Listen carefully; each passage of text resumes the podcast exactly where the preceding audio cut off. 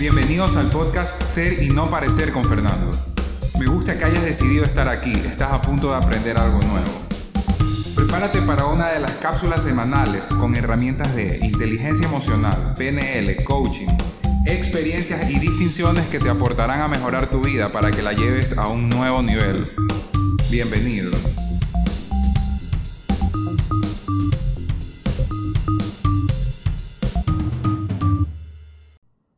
Hola, hola a todos, bienvenidos al primer episodio del podcast Ser y no parecer. Y el tema del día de hoy es para aclarar, ya que he recibido un pocotón de preguntas, me dicen, bueno, ¿y tú qué haces? ¿O qué hace un coach? O cuando me están diciendo, bueno, entonces coaching es esto, ¿verdad? Ya. Y esa parte este, me parece importante aclararla. Perfecto. Para empezar vamos a establecer, o sea, el tema de hoy va a ser para qué sirve el coaching y cómo funcionan las sesiones. Para empezar, vamos a establecer ciertas diferencias entre coaching, coach y coachee. Porque es, o sea, he escuchado como dicen, ah, él, él es mi coaching, así, ya.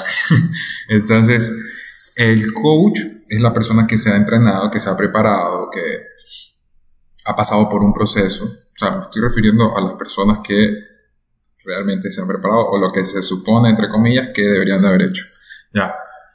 Es una persona preparada que ha estudiado, que ha leído muchísimo sobre el tema, que ha desarrollado herramientas, que ha desarrollado la escucha activa, que ha vivenciado en primera persona un proceso transformacional y que confía plenamente en este tipo de procesos. Ese es el coach, o sea, el coach, el entrenador o como lo quieran ver, es uno. El coachee es la persona o el cliente, ¿verdad? La persona a la que le vamos a dar sesiones de coaching. Coaching es el nombre, digamos, de la materia como tal. Okay. Entonces, coaching es todo el gran espectro.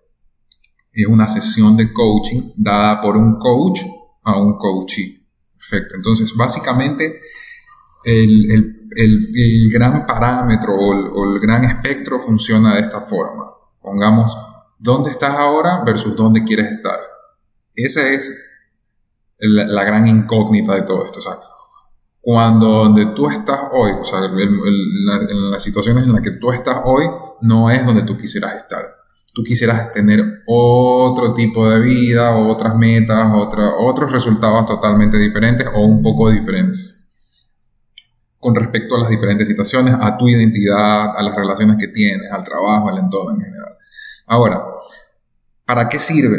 Entonces, te estoy diciendo que es un camino en donde se ve eh, tocado, por así decirlo, la identidad, las relaciones, el entorno y todo esto. Y este camino que te mencioné que recorres para estar desde donde estás ahora, donde quieres estar, es este, basado en tu capacidad de ver opciones. Entonces van a aumentar tus opciones, va a aumentar tu nivel de conciencia con respecto a tu entorno y tu responsabilidad, que es el pilar fundamental para la transformación. Darse cuenta de que Tú eres el responsable de tu situación actual. Esto va a ser, ¿para qué sirve todo esto? Esto va a hacer que comiences a tener o a ejercer una mayor influencia sobre tu propia vida, ¿verdad? Vas a poder observar tus propios patrones, o sea, todas esas cosas que repites y repites y repites que no te gustan, entonces ahí comienzas a distinguir y eliges dentro de un abanico de opciones para poder dirigirte a un rumbo diferente o a un rumbo que si quieras, a un camino que probablemente sea el que quieres o esté muy cercano. Eh, vamos a eliminar la tendencia que tenemos muchas personas de buscar culpables o de culparnos a nosotros mismos de todo lo que ocurre, o sea, de cómo nos usamos nosotros con respecto a nuestra situación. ¿Es todo es gracias a mí o todo es por mi culpa? ¿Verdad? Entonces, vamos a, descubrir en el proceso que no estás mal, que no estás dañado, que no vales triple, que no es que tú dices, ah, ya valí, yo nací estrellado y otras personas nacieron con una estrella, nada por el, o sea, vamos a, tratar esa parte de ahí. Eh, en fin, todas las cosas que te hayas inventado con respecto a ti mismo, porque te las inventaste o te adueñaste de esas cosas, porque en algún momento las escuchaste o porque te las dieron directamente a ti básicamente el coaching es descubrir el potencial que tú tienes, maximizar tus recursos internos, darte cuenta de que tienes todo, de que eres todo, y que te descubra y que comiences a ir por lo que tú quieres. este proceso no se trata de ayudar, o sea, yo no voy a decirte cómo vas a vivir tu vida, yo no voy a decirte eh, qué es lo que tú tienes que hacer. Esto aquí se trata de un acompañamiento.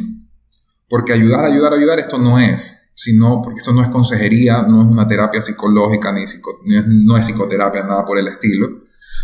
Esto, o sea, es un acompañamiento a través de preguntas poderosas, que ese es el nombre que le han asignado, preguntas en las cuales de cierta forma acorralamos a que respondas o que pongas en palabras tus pensamientos, a minimizar el miedo, a minimizar las situaciones y darte cuenta de que más que la realidad es un juego de palabras de una historia que te estás contando a ti mismo.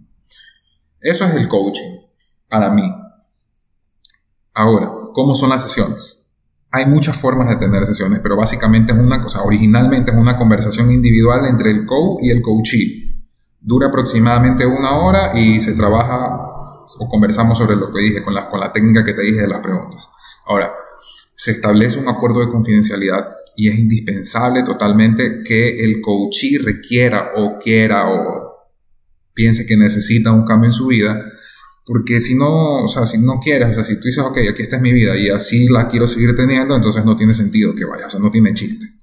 Entonces tiene que haber confianza en el proceso, tiene que haber confianza en ti, y en general, en algún otro episodio vamos a hablar sobre la confianza puntualmente.